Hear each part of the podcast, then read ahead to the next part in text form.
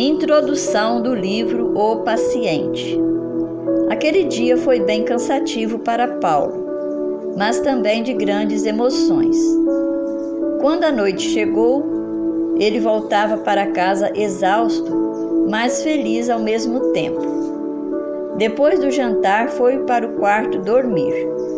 Ali conversou um pouco com sua esposa Júlia sobre as vitórias do dia os seus sonhos e planejamentos para o futuro. Logo em seguida, deu um beijo no rosto da esposa e disse: Boa noite, querida. Amanhã eu terei um longo dia pela frente. Virou-se para o lado, tentando dormir. O que Paulo não imaginara, porém, é que naquela noite ele teria uma visita indesejável, uma dor insuportável na cabeça a ponto de incomodá-lo por toda aquela noite, deixando-o com náuseas e tontura. No começo não quis incomodar a esposa que estava dormindo tranquila, mas chegou um momento em que não aguentou tamanha dor. Teve que chamar a esposa. Unindo suas últimas forças, acordou Júlia. Em seguida, desmaiou. Assustada, a esposa chamou o SAMU, Serviço de Atendimento Móvel de Saúde, que o conduziu para o hospital mais próximo de sua casa.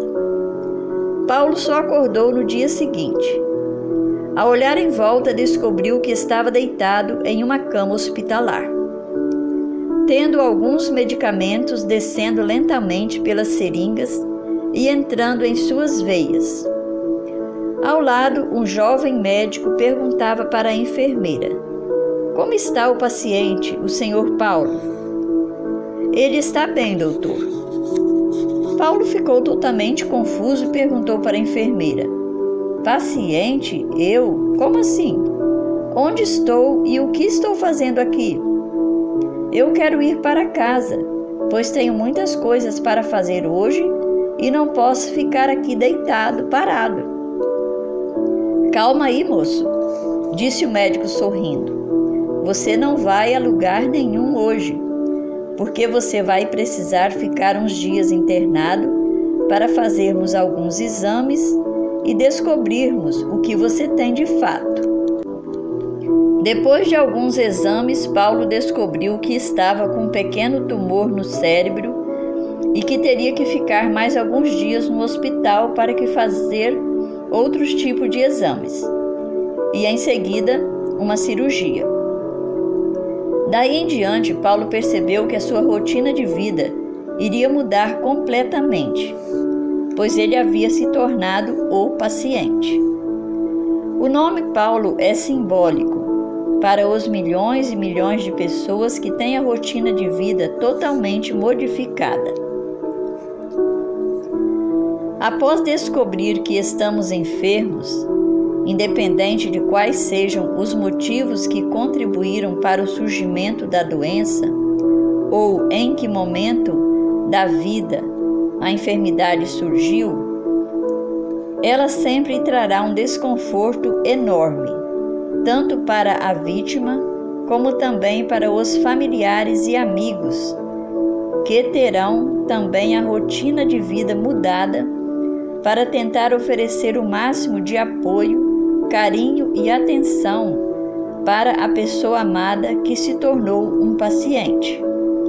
No momento em que você se torna um paciente, descobre estar lutando contra um inimigo que não respeita gênero, idade, raça, cor, condições sociais ou acadêmicas.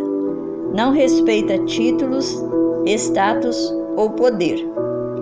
Diante das enfermidades, somos tão frágeis como uma formiga atravessando uma avenida em tempo de chuva.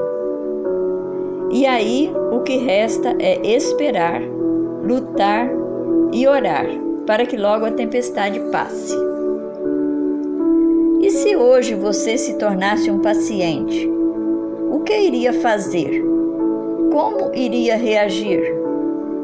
Neste livro você irá encontrar lindas histórias de fé e superação de pessoas que, quando enfermas, através do poder de Jesus Cristo, foram completamente curadas e deixaram de ter o título de paciente. Leia e você vai se emocionar, se encantar, como os milagres de Jesus e as reflexões de ser paciente.